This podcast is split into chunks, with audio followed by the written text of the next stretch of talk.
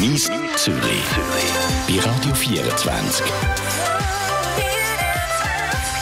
Herzlich willkommen, Milena Moser. Schön, Danke. bist du da.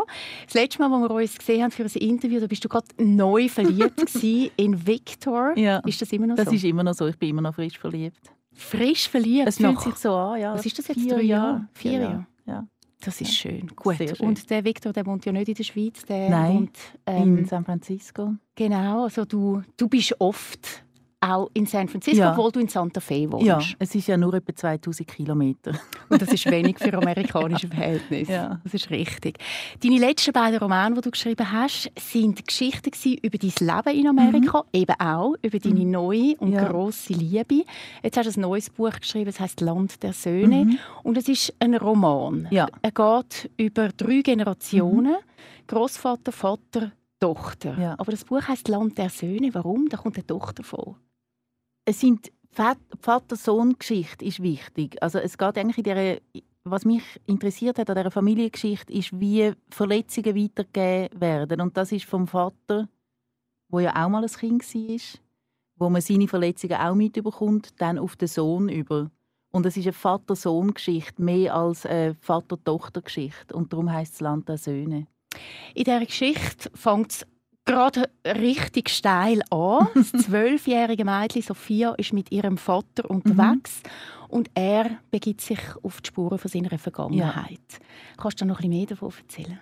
Ja, Sophia ist eines von diesen ähm, ein bisschen frühreifen ähm, Kind, wo man glaube nicht nur in San Francisco oft trifft, wo viel halt um Erwachsene herum sind und so eine Sprache und eine Ausdrucksweise haben, wo, ähm, wo man mehr Erwachsenen zuordnet. Und sie wächst mit zwei Vätern auf, wo sie extrem begluckert. Und sie sagen auch, «Schau, für uns ist eine Familie nicht selbstverständlich und darum geben wir alles für dich. Und ihr ist das eigentlich total zu viel. Also sie ist eigentlich überfordert von dieser ständigen Aufmerksamkeit.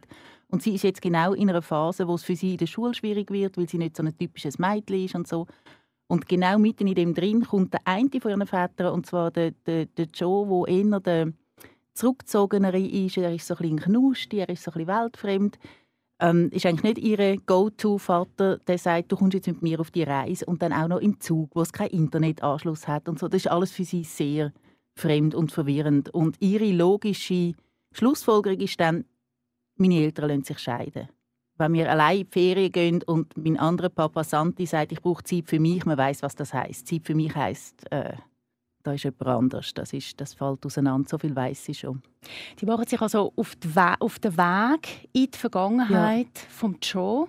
Und ähm, auf dieser Reise erlebt es natürlich viel. Ich habe das Buch angefangen zu lesen, ich finde es sehr spannend. Bin aber erst auf der Seite 68. Brauche also nachher noch ein bisschen Zeit. Ja, das passiert noch viel nachher. Nur noch 380 Seiten. Nur noch 380. Und der Grund, warum ich erst so weit bin, ist, dass das Buch ist wirklich ganz, ganz Ja. frisch Ja. rausgekommen. Also das ist jetzt da. Es ist auf Deutsch. Du schreibst auf Mhm. Deutsch. Du wohnst aber seit Jahren in Amerika. Ja. Hast schon mal viele Jahre in Amerika Ja. gelebt. Ist das nicht komisch? Dein Alltag ist Englisch und du schreibst Mhm. auf Deutsch. Gibt es da keine äh, Wörter, die dir fehlen? Nicht wirklich. Ich habe, ähm, ich habe manchmal, hat man mir aber bei anderen Büchern gesagt, ich hätte so ein eine amerikanische Satzstellung. In dem Buch ist das jetzt nicht so ein Thema gewesen. Ich denke immer noch auf Deutsch. Ich träume auf Deutsch. Ich reagiere. Es ist, man sagt ja so, der, der, der Test ist, wenn man ein Baby sieht oder ein, äh, einen jungen Hund, ob man dann sagt «Jö» oder ob man sagt «Cutie» und ich sage immer noch «Jö». Also das ist, äh, ich funktioniere offenbar immer noch im Deutschen. Also so deine emotionale Sprache Ja. oder mehr äh, die, deine emotionale Sprache, Ja. so muss man sagen, ist Wobei Deutsch. für mich als Deutschschweizerin ist ja äh, ein Hochdeutsch eh schon eine zweite Sprache. Es ist ja eh schon eine Übersetzung. Also von dort her ist es nicht so ein großer Unterschied. Aber wenn ich mal anfange auf Englisch zu träumen und denke, dann werde ich vermutlich auch Englisch schreiben. Aber Das ist bis weiss. jetzt noch nicht passiert. Ja, Du hast bis noch keine passiert. Bücher auf Englisch. nein, übersetzt schon, aber nicht auf Englisch geschrieben. Würde dich das reizen? Ich schreibe kleinere Texte auf Englisch, aber und das reizt mich schon. Aber es ist mir ganz klar, ich bin weniger die in der Sprache. Ja. Schauen wir nochmal zurück auf dein Buch «Land der Söhne». Du hast es schon gesagt, das Mädchen Sophia hat zwei Väter. Mhm. Also so fängt das Buch Ja. auch an. Also man erfährt das gerade in der, auf den ersten zwei, drei Seiten.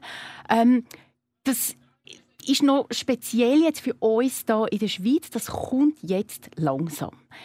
In Amerika ist das auch seit ein paar Jahren gibt es das Ja. vermehrt, dass gleichgeschlechtliche Paare Kinder haben. Mhm. Ähm, spielt das Buch auch aus dem Grund in Amerika und jetzt nicht irgendwo da in der Schweiz?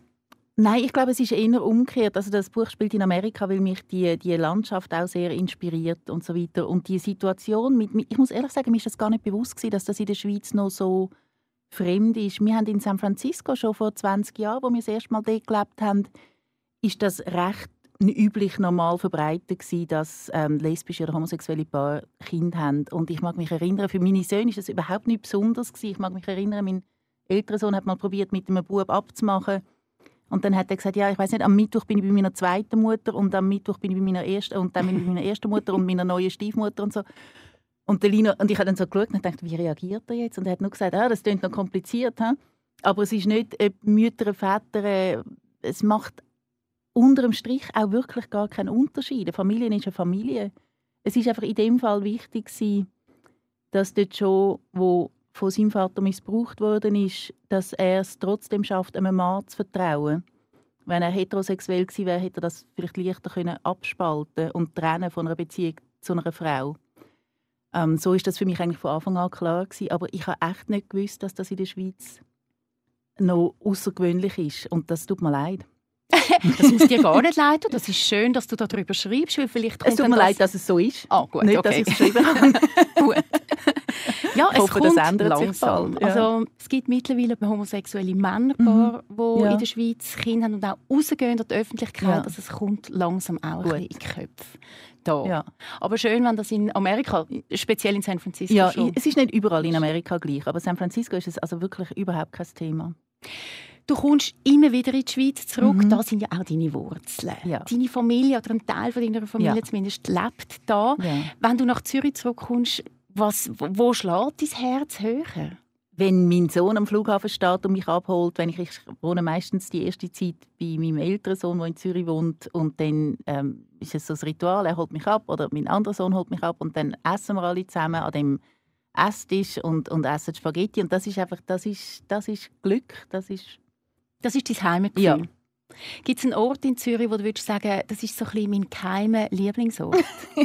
Ja, also kein ist jetzt ja gerade nicht mehr. Eben, das ist der, der Esstisch von meinem Sohn, der Garten von meiner Freundin, so Sachen. Aber es, ist nicht, es sind private Orte. Es ist nicht, zu Zürich als Stadt habe ich ein eher ein gespaltenes Verhältnis. Ah ja. gehabt, ja. Was ist nicht, was Ja, passt ich dir habe nicht? ich habe, ähm, ich habe mal einen Reiseführer geschrieben, Gebrauchsanweisung für Zürich und dort vergleiche ich das so mit einer, mit einer vornehmen Tante, wo man besucht und wo alles ist immer super und schön und man wird irrsinnig verpflegt und alles ist perfekt, aber man hat immer so ein das Gefühl, oh, hoffentlich mache ich nichts falsch und oh, sind meine Schuhe dreckig und oh, ich habe das Falsche an und so. Also ich fühle mich in Zürich immer so ein bisschen ungenügend, so ein bisschen ich habe immer das Gefühl, ich mache sofort alles falsch. Und tatsächlich, kaum bin ich angekommen, auf der Rolltreppe im Flughafen, bin ich das erste Mal zusammengeschissen worden. In der Schweiz steht man auf der rechten Seite. Entschuldigung, Entschuldigung, Entschuldigung.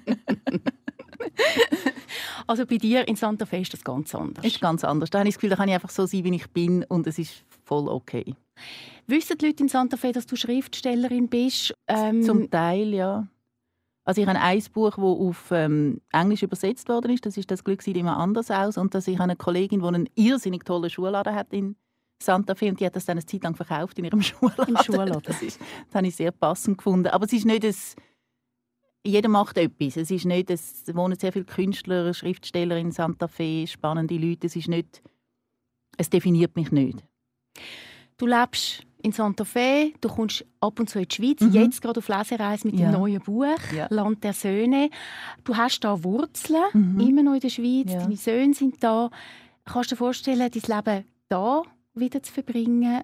Oder ist jetzt einfach Santa Fe dort, hast du dich verliebt in Santa Fe, in den Mann, in das Haus, wo du lebst? Das ist äh, im Moment, ich kann nur sagen, im Moment kann ich es mir nicht vorstellen. Ich frage mich wieder, wenn ich Enkel habe. Ähm, Ist das schon so weit, demnächst? es ist, nein, es zeichnet sich, also könnte, theoretisch könnte das einfach rein jetzt von der, vom Alter her, könnte das sehr gut sein. Aber ich meine, ich, ich habe einige Freundinnen, die auch ausgewandert sind, ohne ihre Kinder, die Kinder in der Schweiz haben und die sagen alle, mit Enkel ist noch mal etwas anderes. Also von dort her, who knows. Aber jetzt, wenn du mich jetzt fragst, sage ich, nein, ich kann mir das nicht vorstellen. Ich komme gerne ein-, zweimal im Jahr zurück. Ich finde auch die Schweiz nie schöner, als wenn ich sie ein halbes Jahr nicht erlebt habe und bin begeistert von allem. Und wirklich die totalen Touristenklischees, wie sauber alles ist, wie gut alles funktioniert. Der Bus ist genau dann da, wenn er sagt, er ist da und dann hat es einen Platz und der ist sauber und so. Aber ja. Wenn ich richtig gerechnet habe, ist das dein 20. Buch, ja. das du jetzt schreibst, in 28 Jahren. Also das ja. muss man schon mal machen. Das ist, das ist unglaublich. Das ist ja fast jedes Jahr ein Buch. Ja. Gibt es einen Moment, wo du da sitzt und einfach findest, oh nein, warum bin ich Schriftstellerin und nicht etwas anderes? nein. nein, aber es hat tatsächlich den Moment gegeben und das ist auch der eigentliche Grund, warum ich das alles gemacht habe. Ich habe mich ja erst verliebt, nachdem ich das Haus schon hatte und mich schon entschieden habe, auszuwandern der Hauptgrund war, dass ich mein Leben angeschaut habe und gemerkt habe, ich, ich kann nicht mehr. Und ich habe ja ein Traumleben geführt. Ich habe alles gemacht, was ich immer machen wollte, aber es ist zu viel, zu viel des Guten. Ich habe ja nicht nur Bücher geschrieben, ich habe eine Radioserie, ich habe acht Jahre lang eine wöchentliche Kolumne geschrieben, die nie ausgefallen ist. Auch wenn ich gerade einen Nervenzusammenbruch hatte, ich habe eine Kolumne geschrieben, ich habe Theater gemacht, Aufführungen, ich, pff, Songs hast du geschrieben für den Michael von der Genau, Songs für den Michael von der also ist und, und, und. Wenn ich das heute anschaue, denke ich, wie hast du das gemacht? Ich habe es eben nicht... Eben, ich hatte dann auch einen Zusammenbruch, gehabt, ein, ich glaube, ein Burnout. Ähm, ich habe gedacht, ich, ich habe immer das Gefühl gehabt, da ist noch etwas anderes, was ich machen könnte. Es drängt noch etwas anderes auf, wo aber wie keinen Platz hat. Und die Entscheidung, ich habe so viel aufgegeben. Also all meine Aufträge, die finanzielle Sicherheit, mein gesamter Besitz bis auf acht Kisten mit Büchern und zwei Koffer, alles weggeben. Da in der Schweiz? In der Schweiz, damit ich in Santa Fe auf 50 Quadratmeter einfach leben, reduziert leben, auf die finanzielle Sicherheit verzichten und einmal schauen, was noch da ist. Und darum hat das Buch auch so lange gebraucht. Das, an dem Buch habe ich jetzt über drei Jahre geschafft und sonst war es einmal eins, anderthalb Jahre gewesen. Ich glaube, darum hat es auch Dimensionen, die es vorher nicht hat, wie die verschiedenen Zeitebenen und die verschiedenen Generationen und so. Also du hast dich eigentlich aus, deiner, aus deinem Burnout rausgeschrieben, kann ja. man sagen? Nein, ich habe, ähm, ich habe mich aus meinem Burnout rauskatapultiert und einen, einen Lebensrhythmus geschaffen und einen Umstand geschaffen, wo das auch entstehen konnte. Also ich habe es zuerst aufgelöst. Ich habe mich zuerst aus dieser Situation heraus manövriert. Und das ist nicht so einfach gewesen, weil ich habe ja alles geliebt, was ich gemacht habe. Und ich bin mir auf eine Art fast undankbar vorgekommen. So, ich habe meinen Kindertraum verwirklicht und jetzt habe ich das Burnout, geht eigentlich noch. Aber das hat zuerst müssen passieren und der Platz hat müssen da sein und dann ist das entstanden und ich habe ja nicht gewusst, ob das dann wirklich so ist, ob dann wirklich etwas kommt und ob es dann wirklich etwas anderes ist und ob es es dann wirklich wert ist. Aber und wer ist es? Ja. ja. Also bist jetzt in Santa Fe auf deinen 50 Quadratmetern, mhm. hast eine Liebe, die nur wie viel? 2000 Kilometer ja. entfernt wohnt. du pendelst ab und ja. zu. Ähm, also das gibt es tatsächlich, aber auch jetzt noch vielleicht bei dir, dass du mal einfach einen Tag hast, wo du jetzt nicht äh, gut drauf bist zum Schreiben. Das gibt es immer wieder mal, aber ich habe so eine gewisse Sturheit, wo ich ähm, dann, dann schreibe ich einfach, mir fällt nichts ein, mir fällt nichts ein, mir fällt nichts ein, Scheißtag, Scheißtag, Scheißtag, Scheißtag. Und der, der menschliche Geist ist nicht so konstruiert, dass er das lange aushaltet. Man langweilt sich nicht gern selber. Und dann irgendwann kommt etwas und meistens kommt genau in dem Moment, wo ich das Gefühl habe, oh, das ist jetzt gar nichts, kommt etwas, wo aber dann nichts mit dem zu tun hat, was ich erwartet habe oder was ich vielleicht wählen habe. So, jetzt will ich diese Szene schreiben und da kommt etwas völlig anderes. Und das ist eben, ich glaube, das ist das, was ich mehr als sonst mir zugestanden haben, dass einfach zu schauen, was passiert und nicht zu früh zu sagen, auch im Verlag zu sagen, ich habe etwas, es ist das und das, sondern einfach, einfach mal laufen lassen. Du gehst jetzt auf Lesereise, mhm. nachher gehst du wieder zurück auf Amerika. Ja. Gibt es etwas, was du vermisst, wenn du in Amerika bist, wenn du jetzt an Zürich denkst? Der See. That's it. Das, also ist etwas Ab, Grosses. Ist etwas Grosses. Also, ich meine, abgesehen natürlich eben von meinen Söhnen, meinen Freundinnen, meiner Mutter und so weiter, von Menschen. Aber wenn es wirklich Zürich-spezifisch ist, dann ist es der See. Dann nachher musst du den jetzt noch ein bisschen ja. geniessen. Du gehst jetzt auf Lesereise. Am 5. September, am Mittwoch, bist du im Kosmos. Mhm. Da kann man dich hören kommen, ja. kann in das Buch hineinschmökern, hört dich, sieht dich auch. Danke vielmals fürs Vorbeikommen, Milena Moser. Sehr gern geschehen, danke dir. Mies Zürich. Bei Radio 24. Yeah.